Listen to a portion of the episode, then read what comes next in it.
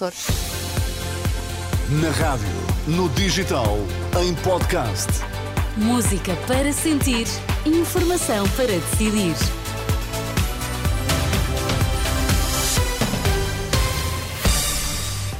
Boa quarta-feira, seja bem-vindo à Renascença. Sou a Sónia Santos, estamos juntos a partir de agora nas notícias. O Vitor Mesquita. Boa tarde, Vitor. Boa tarde, Sónia. Quais são os temas em destaque? Caso das gêmeas, a auditoria interna do Santa Maria conclui que a consulta foi marcada por telefone pela Secretaria de Estado da Saúde. O Instituto de Apoio à Criança considera difícil reparar vítimas de abusos fora da Igreja, mas felicita a posição de Dom Rui Valério. Aí está o Jornal da Uma na Renascença, com a edição de Vitor Mesquita.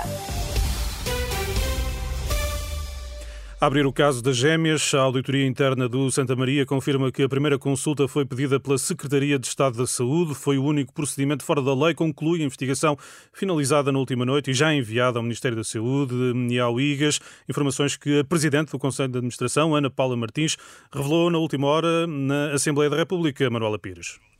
Na Comissão Parlamentar de Saúde, esta auditoria avaliou os procedimentos internos, não só no caso das gêmeas brasileiras, mas de todas as 10 crianças que entre 2019 e 2023 receberam o medicamento para atrofia muscular espinhal. No caso das gêmeas, tudo correu dentro da lei, menos a marcação da primeira consulta, que foi feita através de telefone, através da Secretaria de Estado da Saúde. Na sua admissão, tratamento e monitorização asseguram o cumprimento da legislação em vigor e das operações em todos os aspectos, exceto na referenciação para a primeira consulta da especialidade de neuropediatria de dois doentes que foram referenciados ao Departamento de Pediatria pela Secretaria de Estado da Saúde, segundo o registro em dossiê clínico, como consulta marcada via telefone, não tendo sido cumprido o disposto na portaria número 147/2017,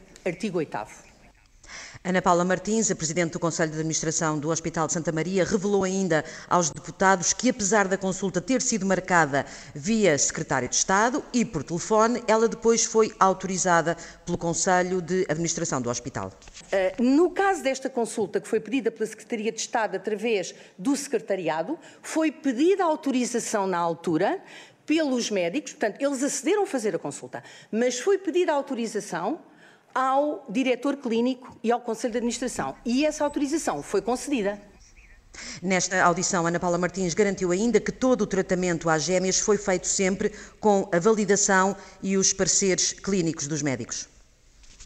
Reportagem de Manuela Pires eh, no Parlamento, na auditoria interna do Santa Maria, confirma que a primeira consulta às gêmeas luso-brasileiras foi pedida pela Secretaria de Estado da Saúde.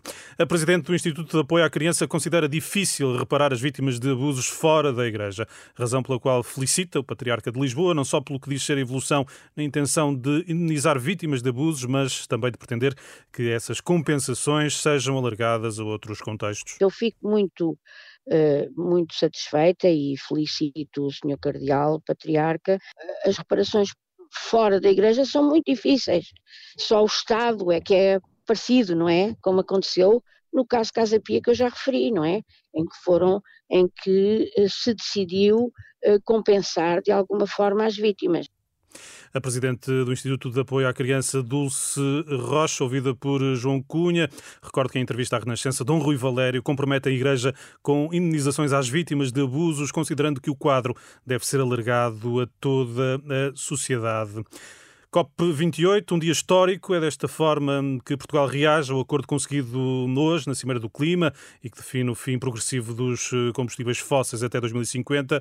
Ouvida pela Renascença, a Secretária de Estado da Energia e Clima considera que este é o momento de agir para contrariar as alterações climáticas. São declarações que vamos eh, escutar na edição das duas da tarde. Vitor, lançamos agora um olhar sobre a Conferência Portugal, um país condenado a ser pobre, eh, uma iniciativa da Renascença em parceria com a Câmara de Gaia. Sim, tem sido destaque ao longo da manhã. A conferência está a ser acompanhada pelo repórter Pedro Mesquita, agora em direto. Boa tarde, Pedro. Boa tarde. Que principais notas tiraste até agora? Ora bem, eh, as últimas notas que tirei são do discurso que ainda decorre de António Costa Silva, o Ministro da Economia, a dizer que, apesar dos constrangimentos, a economia portuguesa deverá fechar o ano a crescer 2,2%, eh, diz o Ministro, eh, a sublinhar, contudo, que é preciso fazer muito mais para garantir um maior crescimento da economia do nosso país. Apesar de alguns avanços, o PIB per capita em 2022 representava 77% da média europeia. Nem sequer digo do topo da Europa, é da média europeia. Precisamos de fazer muito mais. De qualquer maneira, queria também explicitar que, face aos constrangimentos que existiram, quer em 2022, quer em 2023, em 2022 a economia portuguesa cresceu 6,8% e em 2022 foi o segundo maior crescimento no âmbito da União Europeia. 2023 estamos a fechar os números, muito provavelmente vamos crescer cerca de 2,2%. Eu era das pessoas que acreditava, se não existissem mais convulsões, que nós poderíamos chegar aos 3%, porque os 3% são absolutamente decisivos para mantermos uma trajetória de convergência com a União Europeia.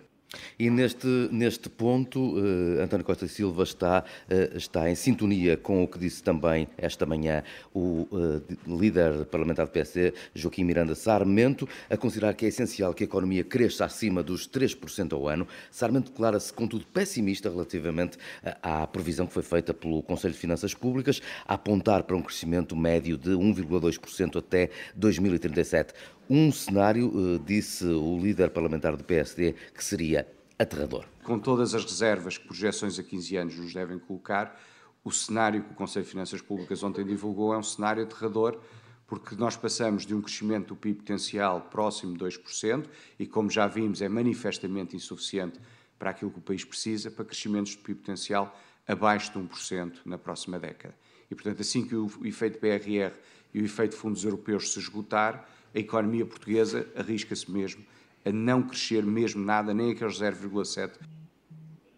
Bom, e por falar em PRR, o vice-presidente da Confederação Empresarial de Portugal considera que uh, o plano de recuperação e resiliência foi uma oportunidade completamente perdida. Rafael Campos Pereira lamenta aquilo que classifica de desperdício por parte do governo daquele que foi o maior envelope financeiro de sempre para o nosso país.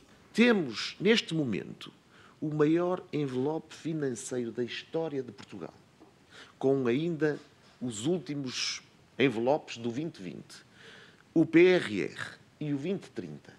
E se não conseguimos, com isto, estimular a economia, de facto é muito frustrante. E uma das razões é que, no âmbito do PRR, grande parte disto foi não quero dizer rapinado nem sequestrado, mas, que, mas foi captado. Acha que é uma oportunidade perdida? Uma, completamente perdida. Foi tudo captado pelo Estado. O responsável da CIP, que sobre o novo paradigma económico para o país defende mais consensos, mais convergências estratégicas e a redução de impostos. Já o economista João Cerejeira, além da redução da carga fiscal, defende também a aposta na habitação e na mobilidade como fatores determinantes na eficiência do mercado de trabalho. E, portanto, o investimento, por exemplo, no transporte público ou o apoio à habitação para permitir a mobilidade do, do, do trabalhador não é apenas um, um problema de, de, resolução daquela questão da, da, deslocação. Tem um efeito multiplicador também em tornar os mercados de trabalho muito mais, uhum. uh, muito mais digamos, eficientes.